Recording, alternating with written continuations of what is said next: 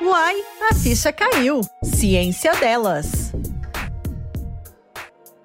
Seja muito bem-vinda e bem-vindo ao podcast Uai, a ficha caiu, ciência delas. Nós estamos aqui gerando uma criança. Hã? É isso mesmo, gerando uma criança. Olha só, a partir de agora, deste podcast, deste episódio, toda última sexta-feira do mês, vai ter ciência aqui. É, isso mesmo, porque, gente, não dá para ignorar a ciência né?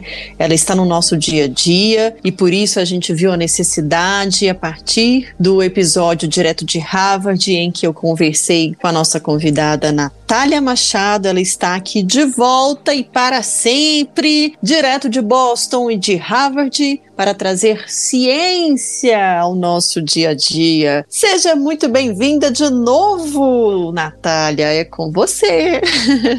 Obrigada, Brenda. Já sentindo de casa aqui e muito feliz de poder participar, trazer um pouco da conversa e de, de a gente poder discutir sobre ciência com todos os ouvintes e os ouvintes que já acompanham o Vai a Ficha Caiu. É isso mesmo, gente. É o nosso objetivo aqui é tornar a ciência mais acessível tomou um protagonismo muito grande nessa pandemia de coronavírus, como todo mundo está acompanhando, e não é para menos, já que né, estamos falando da nossa luz no fim deste túnel, né, da ciência que vai desenvolver vacinas, desenvolver métodos, desenvolver pesquisas, enfim, é uma coisa que, como eu disse, está no nosso dia a dia e a gente precisa lançar o olhar realmente. Então, por isso, eu convidei a Natália para a gente perpetuar a ciência aqui trazer luz para dentro do podcast a partir de agora. Então, nosso encontro toda última sexta-feira do mês vai ter ciência aqui e a gente vai falar de uma forma simples, de uma forma é, que todos entendam, que todos se sintam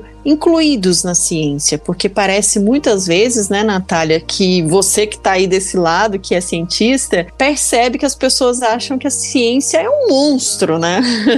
Exatamente, é uma dificuldade muito grande para a gente entender que a ciência está no dia a dia, está em tudo que nós somos e faz parte de tudo que a gente faz, todos os dias e toda hora. Então, eu espero que a gente consiga trazer a ciência para o cotidiano das pessoas, que elas entendam que não é aquela disciplina que ficou lá na escola, né, chamada ciência, e a gente nunca mais volta nela, a menos que tenha que ensinar aos filhos algum dia, né? Que na verdade a desde a hora que a gente passa um café de manhã até a hora que a gente está dormindo. E a gente passa aí pela todas as fases da vida e por todas as nossas questões mais pessoais e a ciência está lá dentro, né? Quando a gente se apaixona, uhum. quando a gente dorme, quando a gente é tudo isso assim, amamenta, tudo isso é ciência. Tá vendo, gente? Tá aí alguns poucos exemplos. Então, para a gente ter esse início de conversa, é, como a Nath falou, a gente falava muito de ciência na época de escola, né? Ou então quando a gente começa a ensinar os nossos filhos que estão indo para a escola. Então, para a gente entender hoje uma fase diferente da vida, né, mas não menos importante. Vamos começar do início, sim, Vamos começar pelo beabá da ciência. Então, Nath, por favor, comece falando pra gente aqui o que é a ciência. É, eu vou tentar explicar, eu vou ter que voltar lá no século XVII para começar a explicar essa história do que é ciência, mas eu vou tentar fazer de uma forma não muito acadêmica. E a Brenda vai me ajudar a não complicar demais essa história. Deixa comigo. Ótimo. Então, no século XVII foi quando começou a Revolução Científica. Esse era um método, uma forma de pensar em que colocava a razão como pilar. Então, a, o método científico ele tem o seu fundamento, o princípio, a racionalidade. E ele tem isso também porque ele foca no ser humano. Então, ao invés de explicar com base em mitos ou em base em superstições, agora a gente explica, a gente vai tentar explicar através de um método. E é isso que caracteriza a ciência. Então, é método e razão em como explicar fenômenos da natureza e da vida. Ok. Entendemos então já essa primeira parte, tá fácil, né, gente? Ó, o que a gente quer aqui é que seja um, uma conversa de comadre, de amiga, de amigo, pra gente poder passar o que é a ciência, né, de uma forma muito leve. Como vocês já conhecem o AI, a ficha caiu, né, esse, esse perfil de ser uma, um bate-papo. Então a gente quer realmente invadir o seu escritório, a sua casa, a sua academia, que é a hora que você pega para ouvir esse podcast e participar dessa conversa com a gente. Assim sendo, já conhecemos o que é ciência. Me diga então, Nath, o que, que é, quais são os fundamentos da ciência? É, eu acho que o fundamento é, inicial que a gente precisa entender é o acúmulo de conhecimento. A ciência parece tão complicada porque realmente ela exige um acúmulo de conhecimento. Imagina quantos anos nós temos de civilização humana e a gente acumula esse conhecimento e tenta elaborar perguntas, né, ainda do, do que a gente é, vivencia e também do que pode ter um problema no futuro ou alguma antecipação. Então, o acúmulo de conhecimento é um ponto fundamental porque é ele que permite que a gente consiga fazer as perguntas certas e também é, prever algumas dos resultados do que a gente está testando. E a gente vai falar mais sobre o processo científico que para frente, mas esse é um, um ponto fundamental. A outra forma, outro ponto fundamental é que é uma forma organizada de avaliar os fenômenos. Então, por isso que a gente tem um método científico, que a gente é, vai estruturar uma forma de testar as nossas hipóteses. Então, o outro fundamento, é, um é acúmulo de conhecimento, o outro é método empírico, né? De testar ou experimental, traduzir isso daí. Uhum. Eu acho que um outro ponto interessante, que talvez não é, seja tão acadêmico, digamos assim, mas um outro, um outro ponto fundamental é que a ciência, ela não é, é dogmática. Então, ela se testa, ela está em um, um, outro pilar, né? É que a gente está constantemente questionando também as nossas, os nossos resultados. E por isso a gente precisa dos nossos parceiros, outras pessoas que fazem também pesquisa, para reavaliar e ver se realmente a gente segue o nosso caminho com as informações que nós temos agora ou precisa de ter uma mudança aí de paradigma. Uhum. E para que, que serve a ciência então? Ora, bolas! Bom, como a gente falou que a ciência está em praticamente tudo, tá? Está em tudo na nossa vida, ela serve para tudo, né? Ela vai explicar, desde ela, ela faz parte para explicar as coisas mais fundamentais da nossa vida, como a gente estava conversando, né? Quando a gente tem uma paixão, quando a gente dorme, por que, que a gente tem sono, por que, que a gente tem fome, né?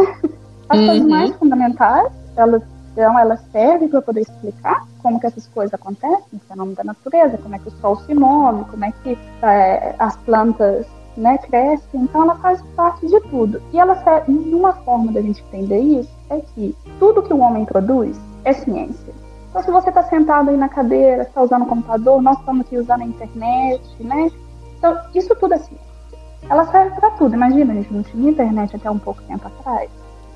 Então, ela é parte de tudo na nossa, na nossa vida, né? Até o cafezinho que a gente passa em casa. Ela serve para tudo, desde para explicar e também para trazer progresso, né, mudanças na nossa vida para resolver os problemas da nossa, da nossa vida cotidiana. Pois é, Nath, o que me intriga e eu acho que às vezes afasta um pouquinho as pessoas é porque a ciência tem uma mania, né, de analisar e observar e depois desenvolver uma linguagem estatística. O que, que é isso? Tem que ser sempre assim? é, eu imagino que isso causa um certo estranhamento e até e ainda vou dizer mais, Brenda. Assustadoramente, você vai, vai, vai ouvir agora que dentro da ciência a gente também tem maneiras de ver estatísticas diferentes. Oh. Os, os, físicos veem a, a, o método estatístico muito diferente do pessoal da área de saúde, de biomedicina, e você tem até mesmo dentro da área médica, por exemplo, os estudos, é, avaliações clínicas e de ciência básica tem uma maneira bem diferente de aplicar os métodos estatísticos ou de transformar os nossos resultados em, em dados estatísticos ou avaliações utilizando o método estatístico. Então, eu sei, compliquei aqui agora, né? Mas. É, um pouquinho. Voltando aqui, descomplicando, é que a gente precisa traduzir isso de alguma forma que mostre que é diferente. Uhum. Então você tem, vamos falar de medicamento de uma forma bem superficial aqui. Você tem medicamento A ou B. E quando você faz um teste, como é que você vai identificar que um é diferente do outro? Sendo que vai ter várias variáveis durante esse processo. Você tem uma pessoa de 40 anos, a outra de 70, a outra de 12, né? Então, uhum. nesses grupos, por exemplo, você já tem uma variável muito grande, vamos dizer, em cada grupo que está sendo feito um teste. Então, o método estatístico ou a forma de traduzir esses dados em estatística mostra que realmente é diferente entre um grupo e outro, entre um remédio e outro, tratamento, entre qualquer coisa que a gente seja foco da avaliação dos testes da ciência. E assim, é interessante você falar isso porque a ciência tem vários tipos, pelo que eu tô entendendo aí que você tá falando, mas é, parece que assim, o que, as, que a gente mais conhece, assim, que é mais próximo da gente, é, são as ciências que são humanas, né? Todo mundo fala, inclusive, né? Ah, ela é da área de humanas, que é coisa que não envolve muito dados, muito, não, não dados, mas assim, muito cálculo, vamos dizer. E aí tem as ciências exatas, que já aí já vem toda essa estatística, né? E a ciência biológica. E eu tava lendo que por exemplo, a Humanas que trata das relações dos grupos de pessoas, né, que vai aí estudar os hábitos, como é que funciona a sociedade. As exatas vão se basear nesses raciocínios lógicos que tem como base números, aquelas fórmulas que só de falar a gente, eu pelo menos já quero sair correndo. e as ciências biológicas que envolve toda essa questão que a gente estuda na escola, voltando a essa coisa da escola, né, da biologia, os organismos vivos, espécies, reprodução, saúde, enfim. É isso mesmo? É isso mesmo.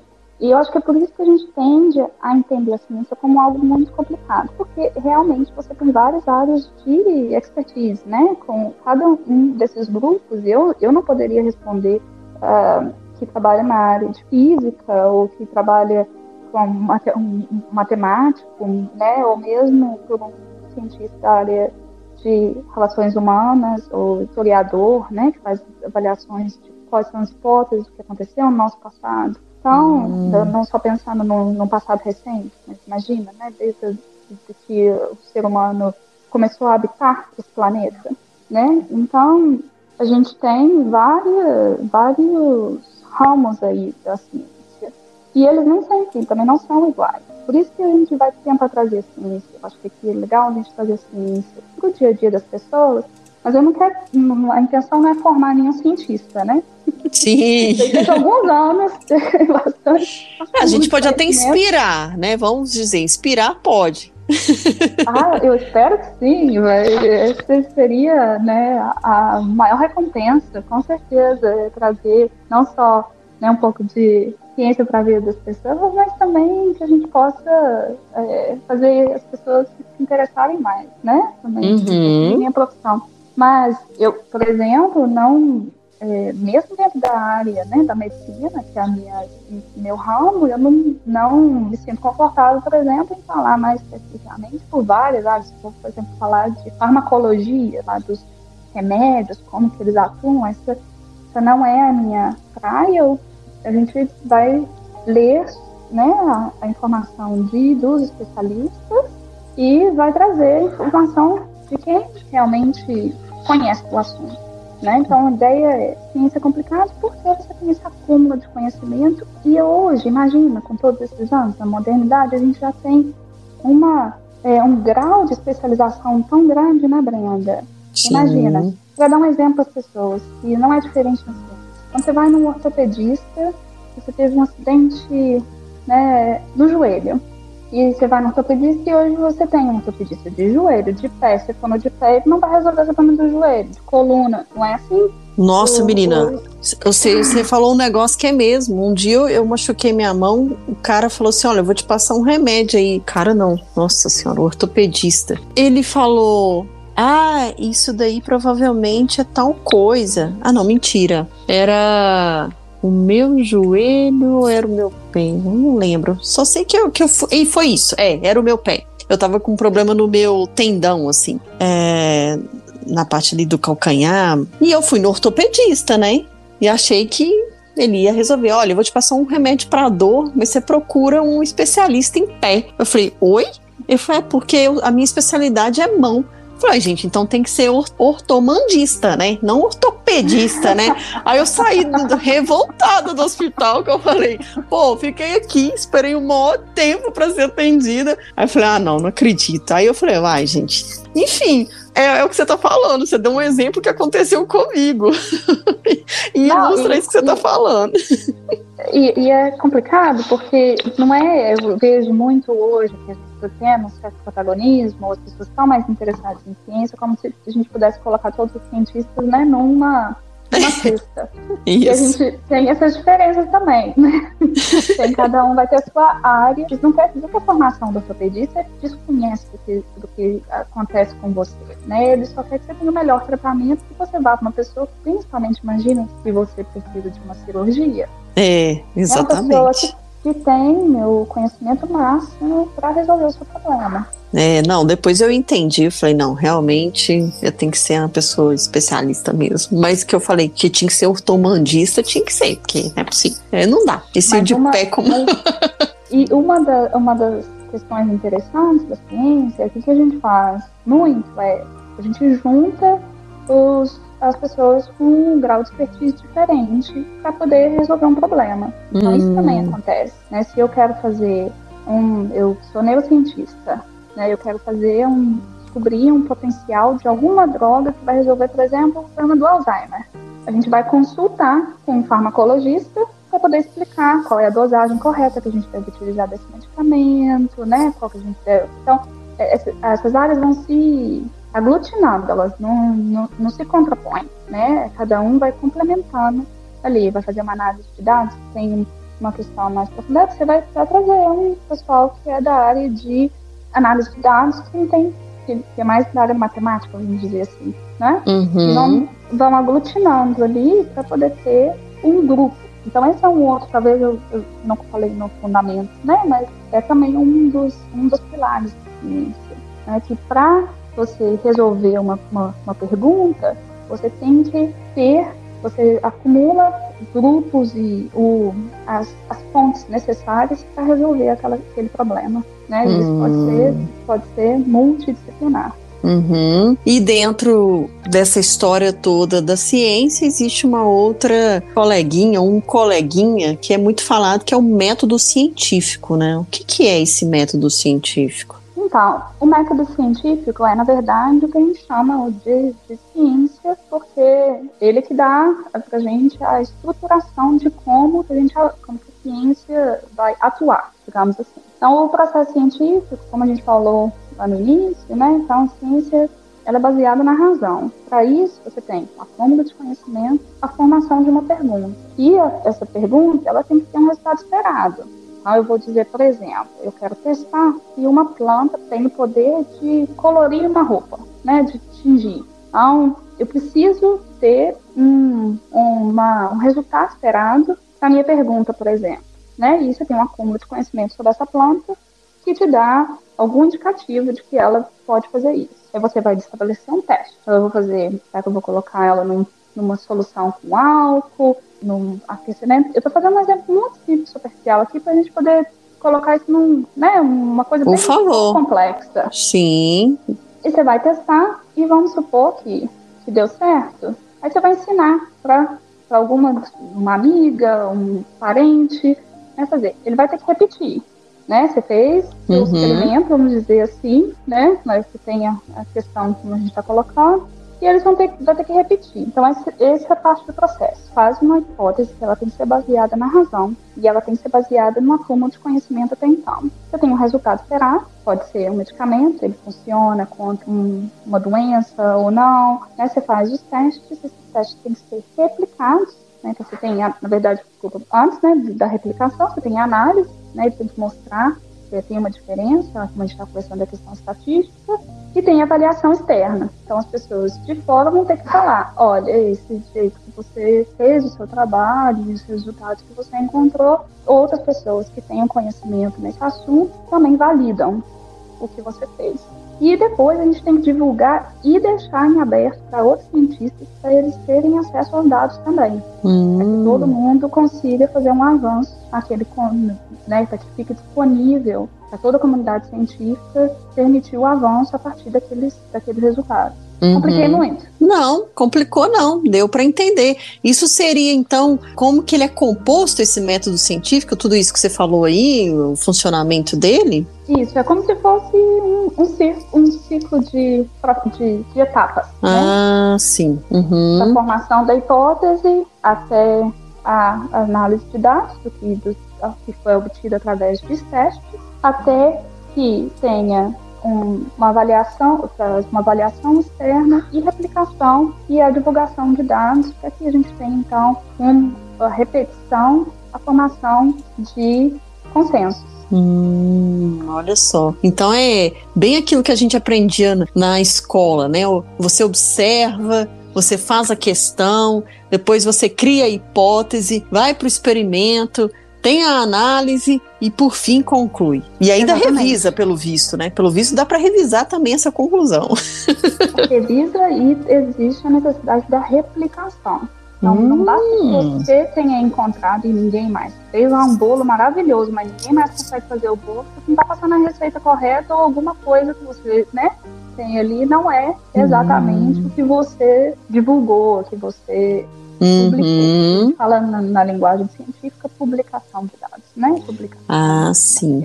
Ou seja, na ciência não tem essa coisa de falar, ah, isso aí é o segredo, né? O segredo eu não posso contar. Não tem isso. Se você quer ser cientista sério, você tem que contar o pulo do gato, né? Exatamente. É, esses dados têm que, ser, têm que ficar disponíveis para que outros consigam avançar a partir do que você. É por isso que é um dos fundamentos, como a gente discutiu, o acúmulo de dados, de, desculpa, conhecimento. De conhecimento.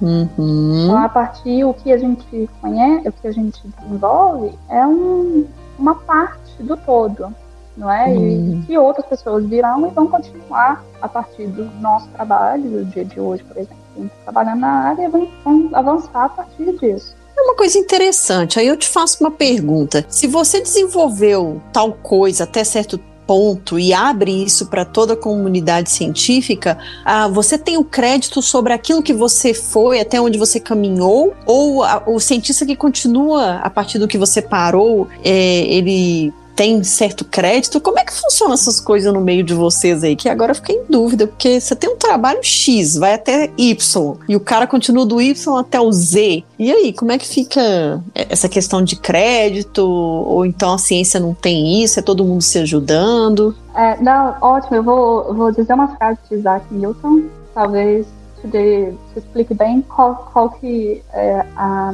mentalidade né, nesse aspecto. Ele diz que se ele, se ele viu mais além, é porque ele estava sobre os ombros de gigantes. Hum, e gostei. Essa, essa, é, essa é realmente a ideia. Se você consegue ver mais além, é porque vieram pessoas antes de você e construíram as bases, né? Daquilo que você agora consegue progredir. Então, existe sim, é, claro que como todo, todo sistema, né, ele tem as suas falhas de vez em quando, mas a ideia é quando a gente publica, se você for ver um desses, desses papers que são, né, é, manuscritos que são publicados, tem sempre uma lista de citação. E ali na lista de citação você tem que colocar todo mundo que contribuiu para os trabalhos, citar o trabalho dessas pessoas, de onde que você tirou tanto a sua hipótese, mas também a fundamentação para algumas das suas conclusões. Entendi. E, então, de forma geral, por exemplo, é, entrando um pouco no, no, que a gente vê hoje, né, com a questão da Covid, a gente viu muito essa questão dos pré-prints, né? Eu não sei se as pessoas estão familiarizadas, mas eles são, são dados que são coletados e que estão sendo divulgados antes de passar por aquela avaliação externa que a gente estava conversando. Mas é, chama, chama pré-print? Isso. Ah, tá. Preprint. E é uma maneira dos cientistas de comunicarem entre eles, dizer, olha, eu estou fazendo isso daqui e eu tive um bom resultado. Aí o outro vê, ou tive um resultado que não, não é favorável. O outro vê e fala, poxa, eu vou ter que talvez ajustar aqui, porque eu, se outra pessoa encontrou um resultado que, se for verdade, vamos supor que o medicamento causa é, algum mal para o meu paciente, eu vou ter que avaliar antes de continuar meu trabalho, não é? Não... Então, é uma maneira de comunicar. Isso é só um exemplo que eu estou dando, mas é uma maneira de comunicar. Antes de... Então, sim, eu quero explicar né, que a gente está é, em constante contato e quando a gente vai para os congressos hoje, né, dessa forma, para a gente poder comunicar com os nossos pares. Existe competição também, claro, o princípio fundamental é deste de colaboração e benefício à sociedade.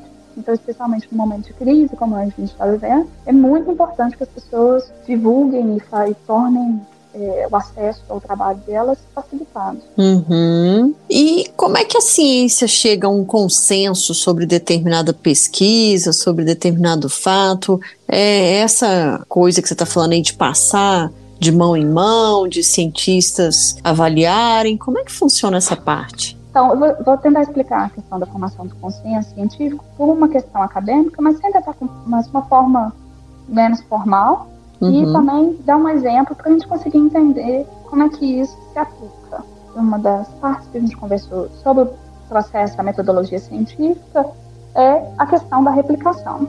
Para se formar os consensos, é necessário que outros cientistas encontrem um resultado similar ao que foi encontrado por um, por o cientista número um, o pioneiro ali na descoberta, e em modelos diferentes. Então, vamos supor, eu trabalho com a febre, né? Eu descobri os neurônios que regulam a febre. Não é só importante que eu faça no modelo animal, mas aqui a gente encontra que também existe no humano e que existe também em outras espécies, vamos dizer assim. Então, o consenso é que esses neurônios são neurônios que regulam febre é quando a gente tem todos esses modelos e você fala, não, realmente em todos eles é, são, é, é o mesmo grupo e a gente conseguiu fazer isso de diversas formas ao redor do mundo. Ou por diferentes grupos que seja, pode ser só no Brasil, mas que tenha diferentes grupos que, que se que reforcem aquela, é, aquela descoberta.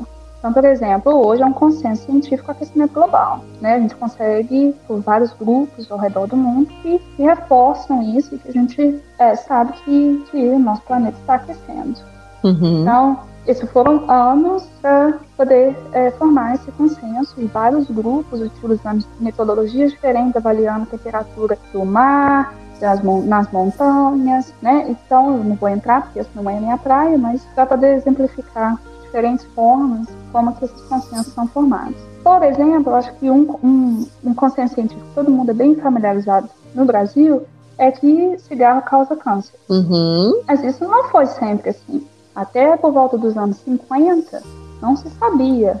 Então, a partir das primeiras observações da correlação do uso de cigarro com o desenvolvimento de câncer, foi lá pelo, por volta de 1950, demorou até que esse fosse um consenso para também fazer, para que isso fosse aplicado, por exemplo, em políticas públicas, né, as consequências desse consenso. E demorou, acho que foram é, 40 mil cientistas que precisaram de replicar isso, esse dado, para poder realmente a gente ter hoje uma base tão sólida, quando você tem um consenso, quer dizer que ele não vai ser facilmente refutado. É muito difícil que se caia esse conceito, porque ele já foi replicado de tantas formas e já foi provado por tantas pessoas, tantos cientistas, que é, mesmo que um dado ou alguma informação ela talvez pareça contraditória àquele consenso, ela não, ela não é o suficiente para poder desmoronar toda a construção. Não, faz todo sentido, porque a gente fica, assim, a ciência sempre começa, como você falou, do questionamento. E eu lembro que, como eu fiz estágio na UFMG, de jornalismo, lá na Rádio UFMG Educativa na época, a gente via isso, né? Como que uma pesquisa que saiu da UFMG, por exemplo, depois foi ganhando o Brasil inteiro. E, e, é legal você ver que você, de alguma forma, conversou com essa pessoa que estava desenvolvendo aquela determinada coisa, porque ele abriu um questionamento cientista e que ele levou isso para frente e que aquilo foi aceito, né? Como, como a gente está falando da questão do consenso, e aí foi aplicado. Isso realmente, esse processo da ciência, ele é muito fantástico para explicar muita coisa que a gente tem de bom hoje na nossa vida, que facilita a nossa vida, né? É, e eu acho que muita gente não tem ideia de quanto isso é conectado mundialmente, né? Uhum. Que, a, que a ciência que é produzida lá na UFMG, ela tem um impacto lá na Nova Zelândia e lá na Alemanha e lá na Rússia. É, é mesmo. e lá na China. Né? Então, tudo que a gente produz com ciência é também uma, uma das questões que é tão bonita da ciência. Porque é, você pode fazer ciência, comunicar com seus pares ao redor do mundo e contribuir que ela está sempre conectada e se alimentando, mesmo que em distâncias enormes. Sim, a ciência é um bem da humanidade mesmo, porque é o que você falou. É, a pessoa se doa para ser cientista para melhorar a vida de todo mundo. Isso é muito louco. assim, eu sei que é seu dia a dia, mas pensando bem aqui, é o que você está falando. Meu, uma coisa que você desenvolve aqui, você pode mudar a vida de todo mundo, que é a vacina do coronavírus, né? O mundo parou por causa do vírus e teve aí um grupo de cientistas e ainda tem, né? que está uhum. desenvolvendo e estudando cada vez mais sobre o vírus e vem variante, tem gente que já está é, ali já estudando essa variante, já colheu o material necessário. Gente, é, é realmente apaixonante a ciência. Você está abrindo os olhos é. aqui de uma forma que é, a gente para para pensar na ciência, né? É diferente do que só falar Não. dela. E é por isso que realmente, assim, é uma questão mesmo, quando a gente conversou lá na, no primeiro episódio, né, Brenda, direto de Harvard, e uhum. é uma paixão, a gente faz com muito amor, com muita dedicação, porque também é muito fascinante, Sim. né? Então, é, a gente realmente poder contribuir, saber que você pode, é, como a gente falou, né, é um grãozinho ali de areia, né, nesse pote de, de, de conhecimento mas uhum. que você pode avançar em alguma área né, e contribuir para o futuro de alguma forma. É uma recompensa bem melhor do que dinheiro. Apesar de termos que ter dinheiro para viver, né, para sobreviver, mas é uma paixão, como você falou, né? Porque, meu, você se doa pro bem da humanidade.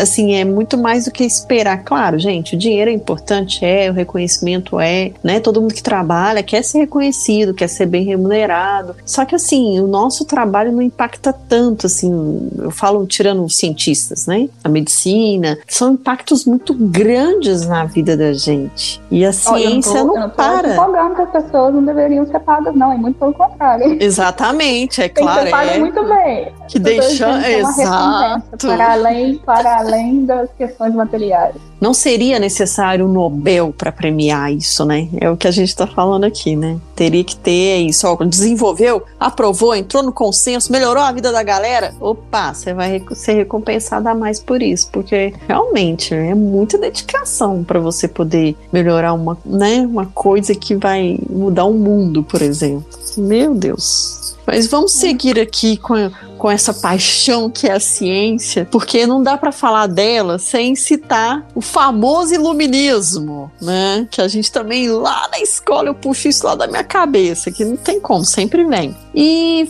falando assim de uma forma mais simples, é a fé na razão, né, Nath? Simples. Isso. Mas explica pra gente por que que existe aquela máxima, né, de que ciência briga com a religião, que a, a ciência quer combater, quer mostrar que a religião nem sempre tá certa. Conta pra gente. É, não, é, essa é uma, uma, da, uma das conversas mais espinhosas, né? Uhum. É, da, da questão da ciência. E vou começar dizendo sobre o iluminismo, né? Então ele marcou o apogeu daquela revolução científica que a gente conversava. Porque ali as ideias que explicavam o mundo, os fenômenos, de uma forma não religiosa, ganharam força e ganharam é, realmente. Foi no momento que a gente começou a aceitar ou, ou a compreender é, que existia uma explicação racional algum, algumas questões, por exemplo, para o nosso aparecimento aqui no planeta Terra. E isso conflita com os valores mais é, fundamentais da, da, da, religião, né? Uhum. Eu acho que hoje, é claro que alguns desses embates continuam. É, eu acho que a gente focar nessa questão da, da diferença, eu acho que não contribui, porque é. a crença é a crença, né? Cada um tem a, sua e com todo o direito de exercê-la, eh, mas que a gente também entenda que eh, as explicações que são feitas para os fenômenos como eram feitos na, na, civilização antiga, talvez, talvez tinha uma certa limitação que hoje a gente consegue compreender de forma mais abrangente. E eu acho que tem uma conflitos hoje são até menos, digamos assim, existe menos conflito. Por exemplo, a gente viu recentemente o Papa, é, o Papa Francisco falando sobre a questão do crescimento global. Uhum. Então existe até um apoio, um suporte da ciência. Acho que existia sim, ainda tem essas questões, né? principalmente que são mais na raiz da religião, que são conflitos que é, não vão ser facilmente dissolvidos, mas ao invés disso, alguma possibilidade é de focar nas congruências, né? No que, no que é comum e não tentar ver o mundo de uma forma única, né? Existe a questão da crença e existe a explicação da ciência para os nossos fenômenos e para o que acontece. Uma das coisas que as pessoas acham que é mais que é impossível é que um cientista seja uma pessoa religiosa, Uhum. né? E isso não é verdade. Eu conheço vários, né, de pessoas que são que têm a religiosidade, mas que não vão, não é porque elas têm a religiosidade delas que elas não acreditam nos, Na ciência, nos né? consensos Uhum. científicos e no que a ciência produz. Eu acho que é, talvez esse é- seja uma questão do passado em relação a entrar em conflito, mas a gente Sim. entender que existem diferentes explicações e que acho que existe um respeito da ciência pela religião e, e do outro lado também, como a gente vê até um apoio hoje maior Uhum. da religião à ciência. É, era a pergunta famosa, né, quando a gente estudava isso. Você está do lado da ciência ou da religião? Aí o professor fazia isso, a gente não sabia o que, que a gente respondia. Aí no final, para ele falar: Meu, não tem que ter essa disputa.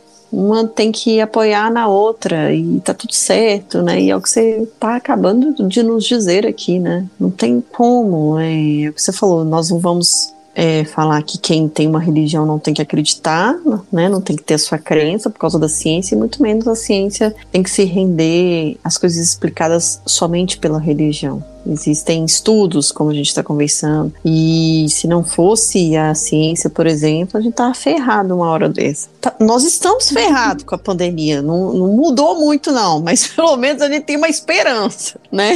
A gente sabe que tem uma cura, uma cura não, tem uma vacina que nos protege, que está sendo eficaz, enfim. Mas então aí tá aí para provar que, né, que as, andam de mãos juntas ali, a ciência e a religião, não dá para O ser humano é complexo, né, Brenda? Exato. Como a ciência é a nossa vida, a, religião, a crença também é parte, né, da, da vida do Uhum. ser humano. Então, eu, eu vejo mais como é, coisas que, que, que são é, elementos da nossa vida, do que Sim. realmente eu acho que é uma bobagem tentar entrar numa visão binária ou de É. conflito. entre polarização. As pessoas adoram isso, essa palavra chique. Polarizou.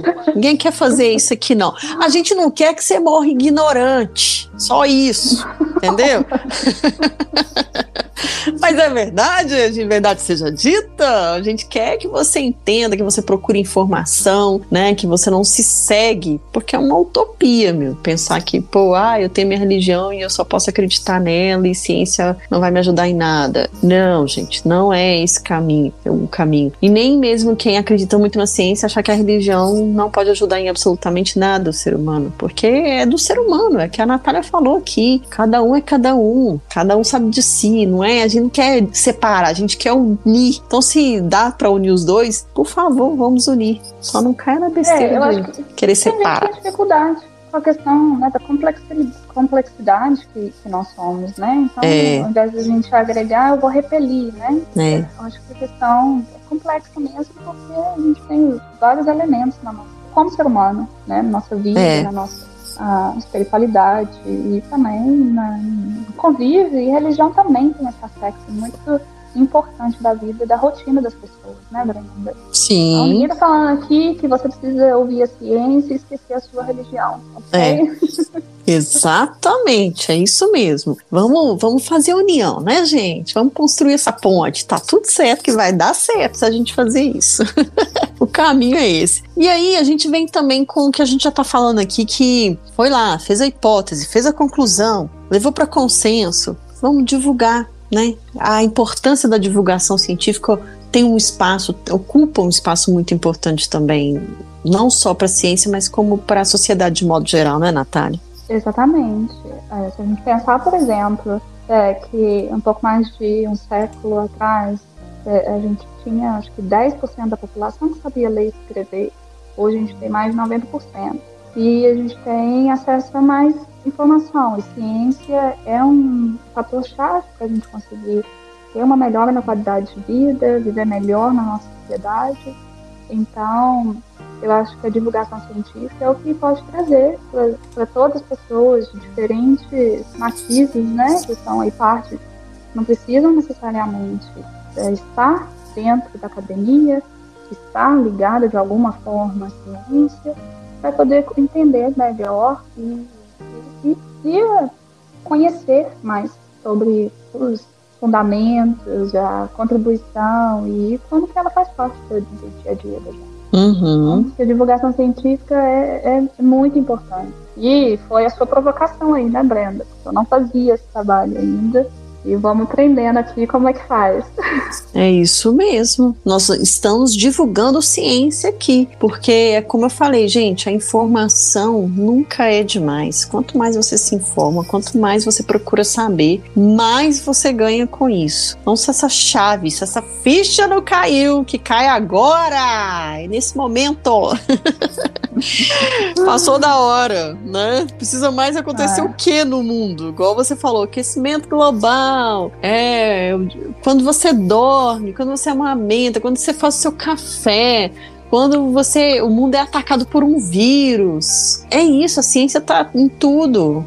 Então, meu, Abre, abre a cabeça, só isso. E apesar disso que a gente está falando e chamando, convocando essas pessoas para conhecer cada vez mais a ciência e se interessar, você acredita que é, é um, um, um sei, fenômeno que tá, vocês da comunidade científica analisa, vê com bons olhos esse interesse das pessoas por ciência? Com certeza. E está tendo também uma revolução na parte do, da, da na academia, para que a gente abra mais e, e tenha. Então, hoje, por exemplo, quando a gente aplica para algum financiamento ou algum projeto, você tem que explicar também como que você vai, vai fazer o seu conhecimento chegar às pessoas. Hum. Então, eu acho que isso está tá mudando e é uma via de mão dupla e eu acho que as pessoas estão mais receptivas e a academia quer chegar mais próxima, né? Então, quer, quer estar como, como eu estou aqui, né? E, e, e, não é necessariamente algo que a gente faz com tanta rotina, então não é o lugar mais confortável que cientista está. A gente fica mais confortável entre ali as pessoas que estão dialogando no mesmo, que fazem parte daquele meio, porque a gente está na nossa zona de conforto ali, né? É, Sim. Então, acho que isso tem, tem sido uma via de mão dupla. Eu acho que a ciência também, acho que na parte dos cientistas, também compreendem que precisam chegar nas pessoas, né? E é uma forma de retribuir também para a sociedade, não só avançando na nossa área de, de expertise, né, do, do, que a gente faz, mas também que vai trazer algum benefício, mas também educando as pessoas sobre, sobre a ciência, diferentes aspectos da ciência. É interessante você falar isso, porque assim como a gente falou que a ciência no primeiro momento pode assustar ou então afastar as pessoas, a gente também, enquanto pessoa, né, aí é a Brenda falando aqui com a cientista Natália, que existe também essa coisa da gente achar que cientista vive só na bolha deles e tá tudo certo, já tô melhorando a sua vida, não preciso ficar falando com você, se vira para me entender. Quando você fala isso, que a ciência também virou a chave, né? Essa ficha caiu para a ciência de que, peraí, eu preciso falar para as pessoas. Eu não posso só escrever uma cartilha, encher de dados e estatísticas, etc. E se eu não souber falar, se eu não souber comunicar o que é que eu estou pesquisando, como é que eu vou ter esse apoio da população para que, inclusive até para que a gente cobre isso dos nossos políticos, né? Que haja mais investimento na ciência. Então é bacana você ouvir isso, porque realmente é, eu acredito que existe essa visão nossa também de ah, os cientistas não querem saber da gente, eles são um grupo tipo quase extraterrestre, né? é, não, eu concordo. Eu acho que é uma crítica válida. E a gente tá, tá fazendo essa reflexão também. Então, da mesma forma que você tá pedindo às pessoas para se abrirem aí para a ciência, eu quero dizer que nós também estamos nos abrindo mais para chegar nas pessoas. E eu acho que essa mudança ela veio para ficar. Eu vejo vários movimentos, como o que a gente está tentando fazer aqui, não é? De aproximar, uhum. de fazer o link. Obrigada até por fazer, né? Fazer esse link entre a academia e, a, e a, o cotidiano das pessoas. Pois é, e você acha que esse fenômeno vem crescendo, acredito eu, mas ele veio, esse protagonismo da ciência foi por causa da pandemia mesmo, você viu que aí foi onde que vocês tiveram um, um, olhar mais cuidadoso da população, das pessoas de modo geral, ou tem outros fatores que você já acreditava que já estava contribuindo para essa visão para a ciência, para a gente abrir nosso olhar? Da, da, parte da ciência começou um pouco antes. Eu, eu já via no, quando aplico para os projetos, para incentivo aqui, financiamento, já tem uma preocupação que a gente é, aborde mais como, como divulgar a ciência. Então, é, eu acho que isso começou um pouco antes, mas definitivamente foi ampliado aqui durante a pandemia, porque se a informação não chega, mais gente fica doente, mais pessoas não vão saber como se proteger, pior é e, também a resposta né, no nível da, da, comunidade, da sociedade, do país. Então, é, acho que na pandemia isso foi ampliado, mas já era um movimento que, que começou antes eu já via já mais essa preocupação. Uhum. Mas é recente, eu não diria que tem mais de 10 anos, provavelmente nos últimos, eu comecei a ver mais nos últimos 5, 7 anos. E de alguma forma você acredita que a internet ajuda esse acesso das pessoas às pesquisas científicas ou você acha que atrapalha porque as pessoas começam é igual bula de remédio, você quer ler, mas você não entende. Qual que é a sua visão sobre isso? É um ótimo ponto. Acho que, por exemplo, falando da divulgação científica, a internet realmente revoluciona dessa maneira, né, que você pode ter esse contato mais fácil. Se não fosse a internet, a gente não estaria conversando agora, né? É verdade. Então, tem esse aspecto mas em relação às pessoas terem um, um, um acesso mais fácil à informação, né, seja ela um, um estudo ou a bula do remédio, como você disse, uhum. é, eu acho que aí tem um, certo uma, um fator um pouco mais complicado, porque até que as pessoas tenham uma, um aprendizado de como usar essas ferramentas, pode acabar levando a, a uma distorção do entendimento, digamos assim. Né? Então, vamos supor, como, você, como não é entendido por uma grande parcela, né, que existe a questão do consenso científico, por exemplo, talvez você pode cair em um estudo que é um estudo que tenta, na verdade, antagonizar tudo que, que foi já produzido naquele assunto, naquela, naquela área. E talvez a pessoa vai se informar através dali e não vai entender é, na verdade, os outros aspectos e que, na verdade, aquilo é uma questão isolada porque a gente permite é, um princípio né, da, da ciência que realmente a gente tenha aberto, né, todo, mesmo que seja contraditório ao que seja o modelo, a hipótese mais estabelecida, ela vai ser publicado, ele pode ser publicado, menos que tenha algum problema metodológico, né, mas pode ser publicado. Eu acho que tem esse lado, né, mas você sabendo, utilizando fontes seguras, né? Olhando lá no site, ao invés de você olhar no que está no Google está te oferecendo, vai lá no site da UFMG, né? Você vai lá informar, lá, procura se tem uma universidade, se tem algum grupo de com credibilidade para aquela, aquela informação. Então eu acho que é uma ferramenta importante da, da abertura, né? Da, um, facilita o acesso, mas é importante, como tudo, que a gente saiba utilizar né, com a forma mais adequada, né? A bula Sim. remédio. Por exemplo, imagina se você é, tivesse acesso, se fosse avaliar todos os estudos que foram usados para fazer a bula do remédio.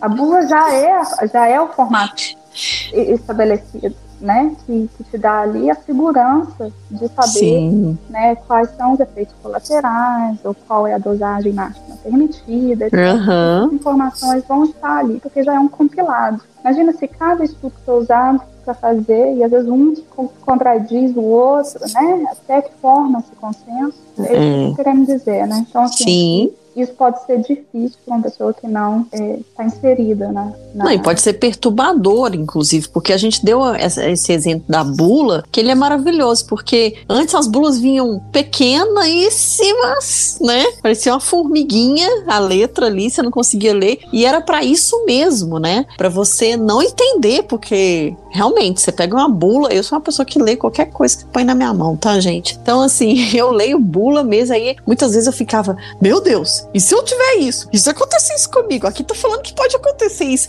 Aí eu falei, não, mas peraí, isso tem que tá certo, isso tem que colocar tudo que pode acontecer mesmo. Como é que eu vou saber se aquilo Exatamente. é reação do remédio, né? Mas é, é o que a gente tá falando.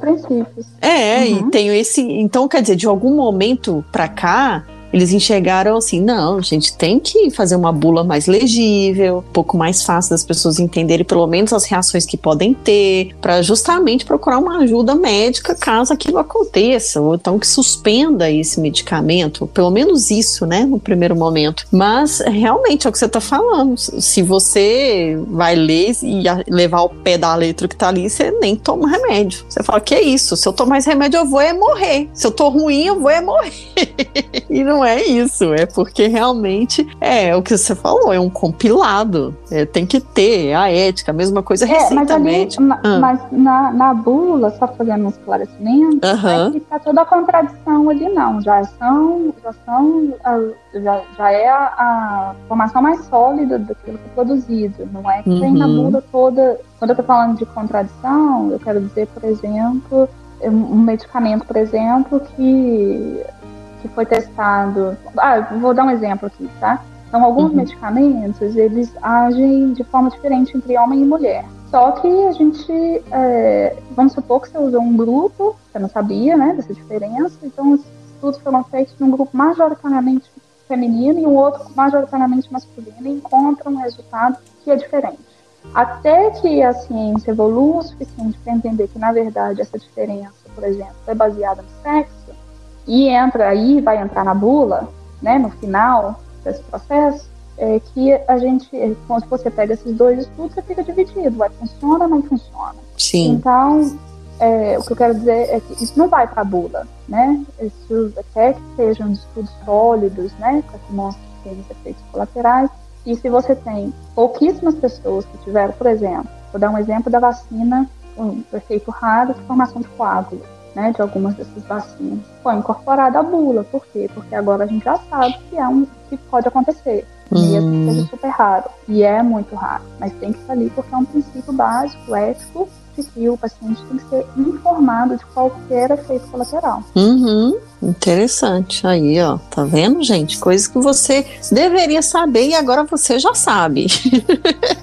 Muito bom. Obrigada por nos esclarecer isso também. E aí você falou da questão da ética, né? Que é uma das coisas que eu separei aqui para trazer para o nosso bate-papo, porque tem uma coisa que instiga muito, que as pessoas têm mesmo com é, publicações, já foi concluído, já foi revisado o processo científico de determinada pesquisa, enfim. Mesmo assim, tem aquelas pessoas que têm a desconfiança com relação à ciência, ou até mesmo aquelas que querem tirar o crédito das pesquisas científicas. Isso se dá porque alguns cientistas esquecem, por exemplo, dos princípios éticos que, né, gente, não é só os cientistas, mas qualquer profissão tem que ter, óbvio, e acaba acontecendo isso, ou seja, como é que tendo um cientista que não é tão ético assim pode prejudicar a questão da credibilidade? Muito interessante a pergunta, e eu acho que essa é um, uma questão fundamental para conversar sobre. É, eu acho que, como, como todo grupo, é, o grupo cientista é um grupo enorme de pessoas, né? Então você tem todo tipo de pessoas fazendo parte dele. Uhum. E você tem, às vezes, um, um número que, felizmente, é, é muito pequeno, mas que não seguem os princípios éticos.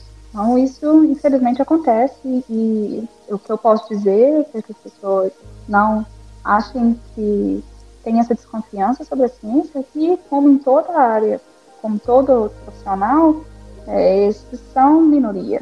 E geralmente existem mecanismos para reparar esse, esse processo quando ele é feito de uma forma não ética. Né? Uhum. São muitos anos. Então a gente tem no desenvolvimento da ciência, ó, já aconteceu no, no tempo que, é, que ainda gente aceitava né, ter pessoas escravizadas, existiam pessoas que faziam testes em escravos, existe história de fazer testes em presos. Então, isso é um, um, uma questão que hoje é, os princípios éticos resolvem que isso é inaceitável. Hum. Né?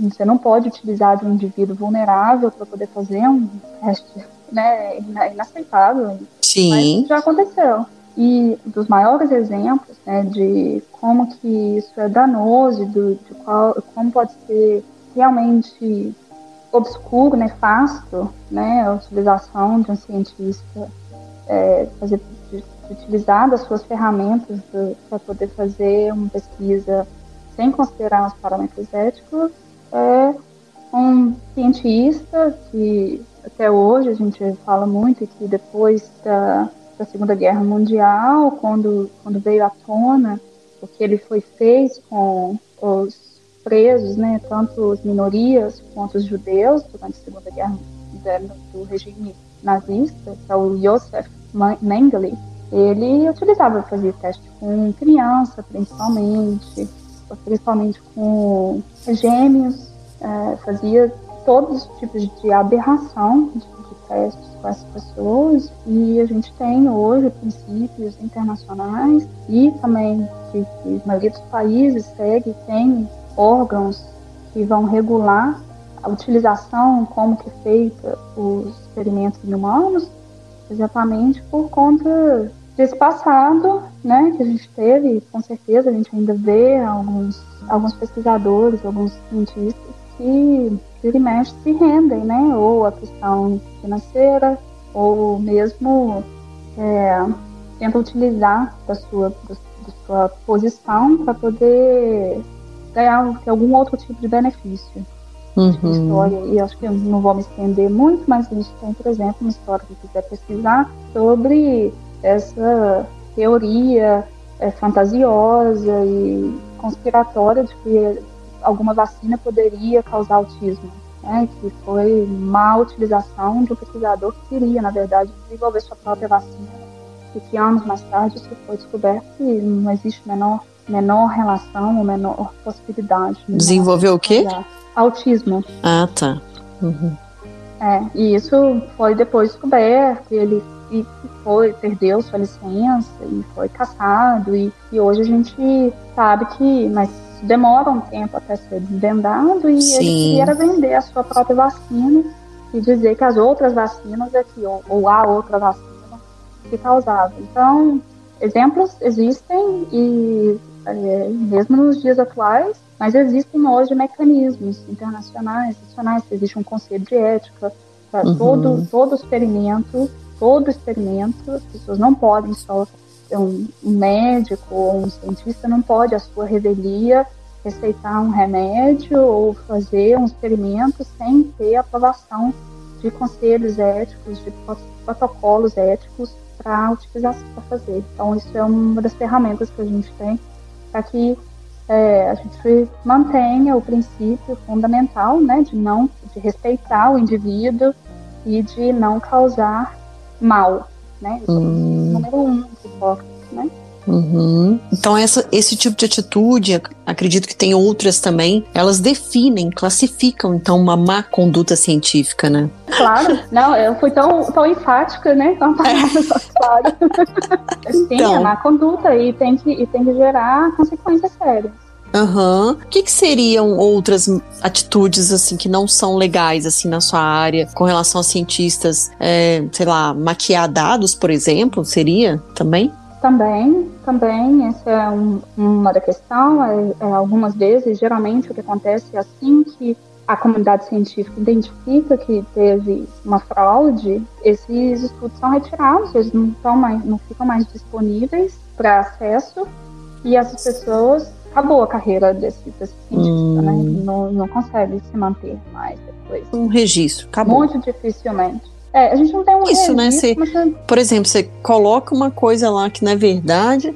É, não, e como em tudo, né? né a gente tem histórias, é, mas é importante que a gente não veja, como a gente conversou lá no começo, a ciência como um bloco, né? Seria como dizer, como qualquer outra profissão, que o bloco tal é isso ou aquilo, né?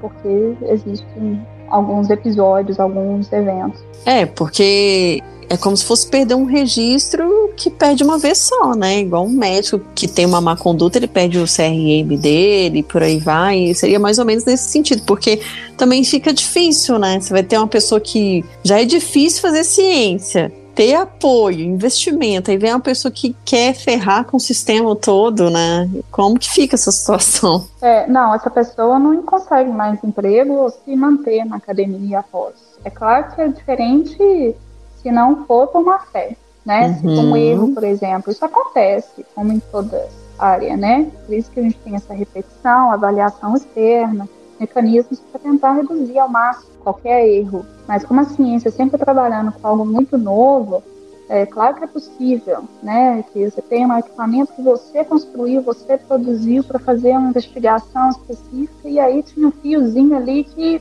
não estava conectado e te dando um resultado errado. Isso a ciência entende que acontece, né? E uhum. claro que vai, vai arranhar a reputação desse cientista, mas não vai destruí-lo completamente, né? Vai removê-lo completamente. Mas é, numa questão antiética como essa, acabou a carreira dessa pessoa. Hum, bom saber. E assim, no jornalismo tem umas coisas que são notícias compradas, que é quando né, uma empresa vai lá e ah, fale sobre isso, faça uma matéria sobre isso, mostrando os benefícios, etc. E você tem que fazer uma matéria bonitinha. Na ciência existe isso também, ou seja, tem alguma pesquisa que vá contra o que todo mundo está falando para defender o interesse de alguma empresa, porque, por exemplo, vamos pegar o aquecimento global. É fato que a gente está destruindo a natureza e, consequentemente, o nosso clima, enfim, camada de ozônio. E de vez em quando você acha. Um, ah, saiu uma nova pesquisa que falou que o buraco na camada de ozônio não é tão grande assim, que é muito alarmante o que estão dizendo, que a comunidade científica está enganada ao dizer que em tanto tempo vai aumentar a temperatura do mundo. Como é que funciona isso? Porque a gente vê, isso é uma coisa real, né? Sim, acontece. E o problema é que nem sempre é, você vai encontrar, na verdade, quem financiou, porque às vezes o financiamento vem por vias tortas até chegar naquele grupo. E isso acontece e tem sim, é, essas pessoas não têm lá grande reputação na, na academia e às vezes fazem fora mesmo da academia, né, por outras vias, fazem esse trabalho. E, e como, a gente, como a gente conversou, se for bem feito, tiver, a ciência tem que, ou se aparentar bem feito, né? A ciência tem que acolher, porque ela não é dogmática, ela aceita o dissenso, aceita a controvérsia, mas mesmo que seja uma voz dissonante. E é, é preciso que outros estudos provem ou que alguma investigação prove que de fato teve uma má conduta. Nem sempre a gente vai ter tempo, ou quando isso acontece, como a gente estava conversando na questão desse pesquisador que tentava desenvolver uma vacina e tentou criar uma teoria de que vacinas poderiam causar algum mal, né, como o autismo, e demorou-se anos. A comunidade científica aceita a publicação, né? Ela não é dogmática, ela vai aceitar aquela discussão vai fazer uma discussão sobre aquilo e ver o quanto aquilo, mas o que a gente sabe hoje, né, por exemplo, quando você colocou da questão do aquecimento global, é que por várias vezes o que foi encontrado era um financiamento, ou direto ou torto, das empresas que têm algum benefício e dizer que isso é uma invenção, né? Mas nesse caso, aí o cientista recebe punição também quando ele se vende para uma empresa ou existe um perdão? É, não, não sei te dizer exatamente em todas as situações. O que eu, o que eu sei te dizer é que instituições com credibilidade e com uma estrutura forte de, de, pesquisa não se dobram e não vão aceitar essa pessoa como parte do seu do seu time, digamos assim, né? Do uhum. corpo de cientistas. Se um, se essa pessoa vai encontrar algum apoio, e talvez não seja nem mesmo diretamente dentro das universidades ou dos centros de pesquisa mais renomados, mas vai conseguir de alguma forma produzir um estudo, isso é, é democrático. Entendi. Então vai demorar, demora-se até que né, não existe uma investigação a cada indivíduo porque ele divulgou algo que vai contra uh, o consenso, por exemplo. Hum. Não, é, não é assim que a ciência funciona. É, ela vai, ele vai publicar e, a menos que seja comprovado que tem um erro, que tem que ser retratado, né, que tem que ser retirado, por exemplo, vai aceitar. E até outros trabalhos é que vão refutar. E é o corpo, é isso que as pessoas precisam entender. Não é um, é o corpo de evidências que forma a ciência. Então, hum. as vozes dissonantes, elas vão ficar, elas podem participar, elas têm o seu lugar à medida que for feito com seriedade, né? Mas o que acontece é que o corpo, né? Então, são os outros pesquisadores ao redor mostrando que, na verdade, né, você tem por diversas formas mostrando que aquilo não está correto. Se for um erro, for um erro não intencional, digamos assim, né? E outra coisa é se tiver uma questão ética, por exemplo, a gente conversou do financiamento, vai ter que ter uma investigação e até que se prove que, que existiu. Então, depende dos mecanismos, é uma investigação criminal. Então é fora, assim, né? A gente não tem um mecanismo dentro assim para punir, uhum. outro que não contratar e deixar, né? E revisa. Então por isso que tem essa questão da revisão externa também. Para uhum. contar quando tem algumas. É, essa é uma outra preocupação que a gente tem hoje com esses pré-prints, né? Porque como eles não foram revisados, a gente não pode entender eles como um estudo finalizado. É uma uhum. comunicação somente. Pelo menos a minha uhum. perspectiva é essa. Entendi. Ok, Nath. Então aí está toda a informação que a gente precisava começar a entender ciência, revisar o que a gente viu na escola, trazer para o nosso dia a dia e a partir daí a gente vai dando outros passos, né, Nath? Tem que ser devagar. Exatamente. Vamos, vamos aos poucos. É isso aí. Hall da Ciência, a cara da descoberta.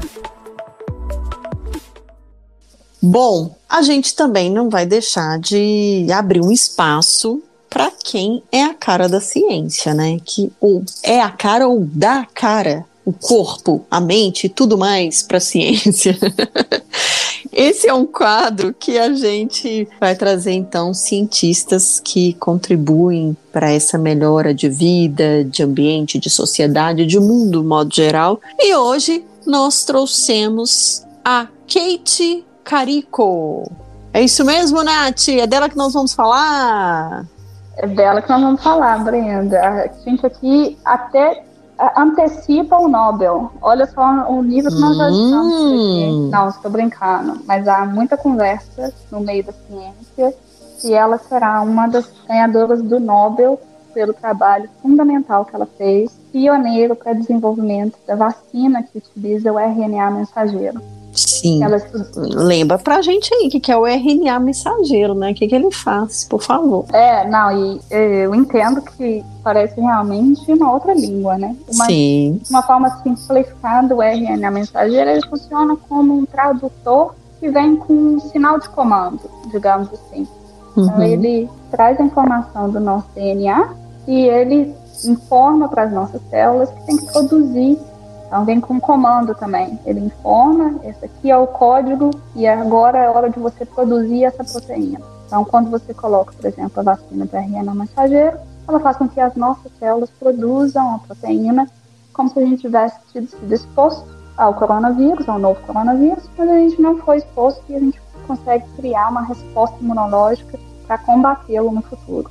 Hum, tá vendo, gente? Pois é, então vamos agora entender um pouquinho mais quem é a Kate Carico. Ela é húngara, uma bioquímica, né?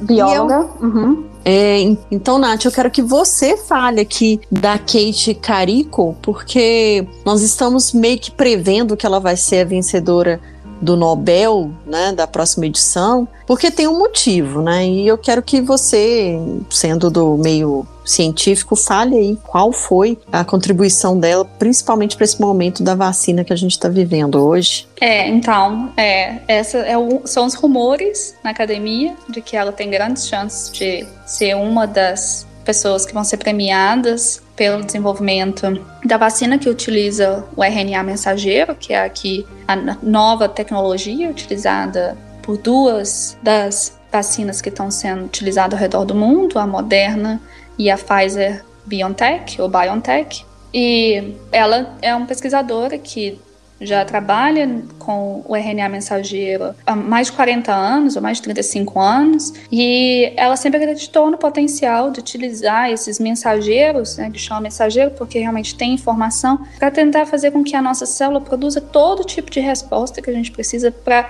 vários tipos de doença, então combatendo aí vários dos males que nos afligem, é, inclusive um dos, uma das pesquisas que ela conduziu ao longo dos anos foi para tentar desenvolver a vacina contra o HIV. Uhum. Então, apesar dessa tecnologia ser relativamente nova, porque a gente está vendo a vacina pela primeira vez de RNA mensageiro, tem mais de 10 anos que, que ela está sendo estudada e ela foi uma das pessoas que tentaram desenvolver um material, o, utilizar o RNA mensageiro para aplicações como, por exemplo, desenvolvimento da vacina contra HIV, em relação ao câncer. E ela agora é a vice-presidente, se não me engano, da BioNTech, que é a, uhum. a, a parceira da Pfizer que desenvolveu a tecnologia para o desenvolvimento da vacina. Então, é por isso que a comunidade científica é, tem alguns rumores de que ela, conjuntamente com o mentor, a Weissman, tem grandes chances de serem premiados esse ano com o Prêmio Nobel de Medicina. Uhum. E eu vou trazer um pouquinho aqui, resumidamente, da história da Kate, porque ela nasceu numa cidade pequena, né? E assim, condições que uma casa de barro, sem água corrente ou eletricidade. E ela é hoje, né, essa uma das pessoas que mais contribuiu para tornar possível a vacina contra a Covid-19. E é o que a Nath falou que na, desde 1990 que ela já teve a ideia de de fazer esse tratamento que está sendo feito hoje com essa molécula do RNA. E o legal, gente, é que essa mulher não desistiu. E é o que a Nath falou, que a gente falou, que ela começou a desenvolver um processo científico e só recebeu carta de rejeição quando ela pediu para as instituições e empresas farmacêuticas dinheiro, né, investimento para poder dar continuidade nessas pesquisas que ela acreditava muito. Mas foram só paulada para vocês verem que a coisa não é fácil. E aí, mesmo assim, ela continuou ali focada no estudo dela. Como a Nath falou, ela é vice-presidente da BioNTech e ela falou uma frase muito legal que eu acho que foi quando ela assumiu, que ela falou o seguinte, que senti que era o momento momento de mudar e pensei que podia aceitar o cargo para garantir que as coisas fossem na direção correta. Olha que mulher sábia, tão ciente de si, né? Você vê que uma trajetória enorme, 30, 40 anos, de uma coisa que ela já falava lá no passado, e, mas é como ela mesma disse, ah, aquilo não era moda, falar de RNA, de né, mensageiro. Hoje não, tá tudo certo, mas quer dizer, se não fosse esse desenvolvimento dela nessa época, talvez hoje a gente estava com muito mais dificuldade para ter uma vacina contra o coronavírus. Exatamente. Ela mudou para os Estados Unidos em 1985, né? E uhum. desenvolveu o trabalho e passou por muitas dificuldades para poder é, se manter na academia, conduzir os seus trabalhos e hoje é uma das responsáveis para trazer solução para essa situação tão difícil que acomete o mundo inteiro, né? Sim, exatamente. Um salve a Kate Carico! Nossa gratidão por tudo que você fez e não por não ter desistido, né, Nath? exatamente. Obrigada por não ter desistido, né? É isso mesmo. Bom, esse então foi o nosso primeiro episódio Ciência Delas dentro do ar e a ficha caiu. Como a gente falou no início, a última sexta-feira do mês será dedicada à ciência, gente. Por isso que a Nath está aqui direto de Harvard em Boston para trazer mais sobre ciência, para trazer um papo leve, né, gostoso e que a gente vá se sentir inserido nessa na ciência, né, que a gente precisa abrir esse olhar. Ô Nath, conta um pouquinho de você também, né? Quem ainda não ouviu, ó, gente, é a segunda vez, né? Agora permanentemente a Nath vai se tornar aqui entrar para nossa rede. É, mas a Nath já participou do episódio direto de Harvard que a gente conversou sobre mulheres na ciência. Ela contou um pouco da história dela, um pouco não muito. e agora ela volta aqui como a nossa parceira para poder entrar e não sair mais dessa rede. Conta um pouquinho, né, onde que você está inserida hoje, como é que é a sua base científica, o seu laboratório, enfim. é, então, a Brenda já me despiu aí no anterior.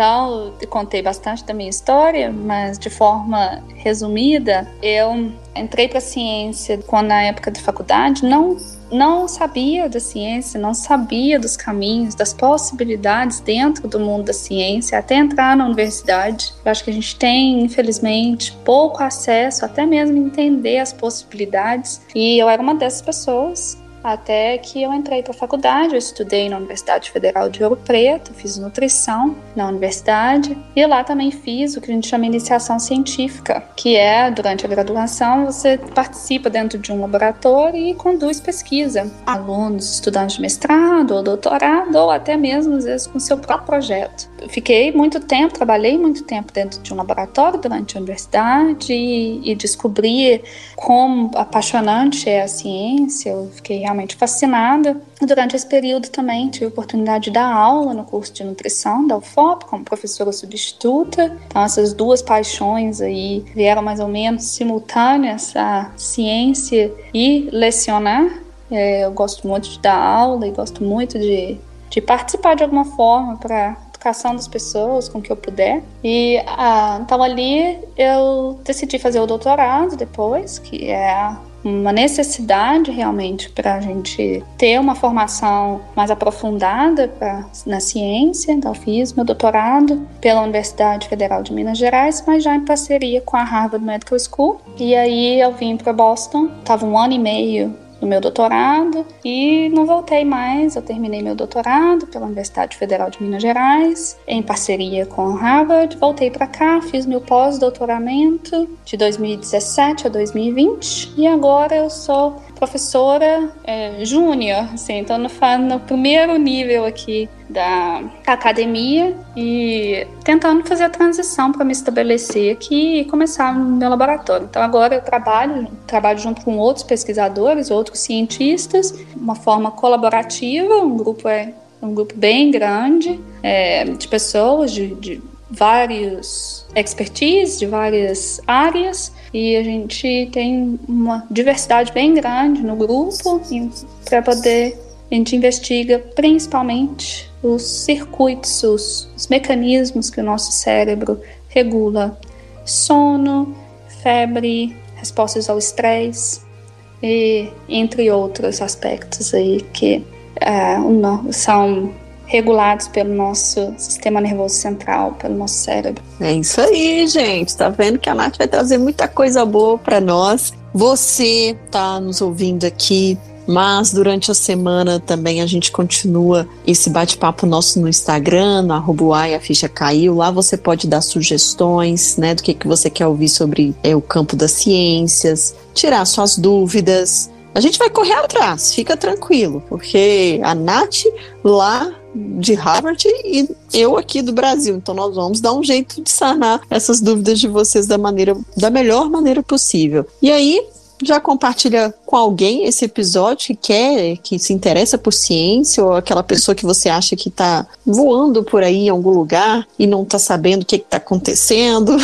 com relação à ciência. Então, indica já esse podcast e a gente vai fortalecendo essa rede aí. Então, toda sexta-feira, a última do mês, a gente tem nosso encontro marcado com a ciência. E já vamos adiantar, porque nós já sabemos, inclusive, o que, que a gente vai falar no nosso próximo encontro, né, Nath? É o Brasil e a ciência. Depois de destrinchar o beabá aqui, de ter esse princípio básico do que é a ciência, agora a gente vai falar de como anda a ciência aqui no nosso Brasil, né? A gente vai falar dos cientistas que nem têm essa profissão reconhecida. Vamos falar de salário. Será que cientista ganha bem pra caramba aqui no Brasil? Hã? Hã?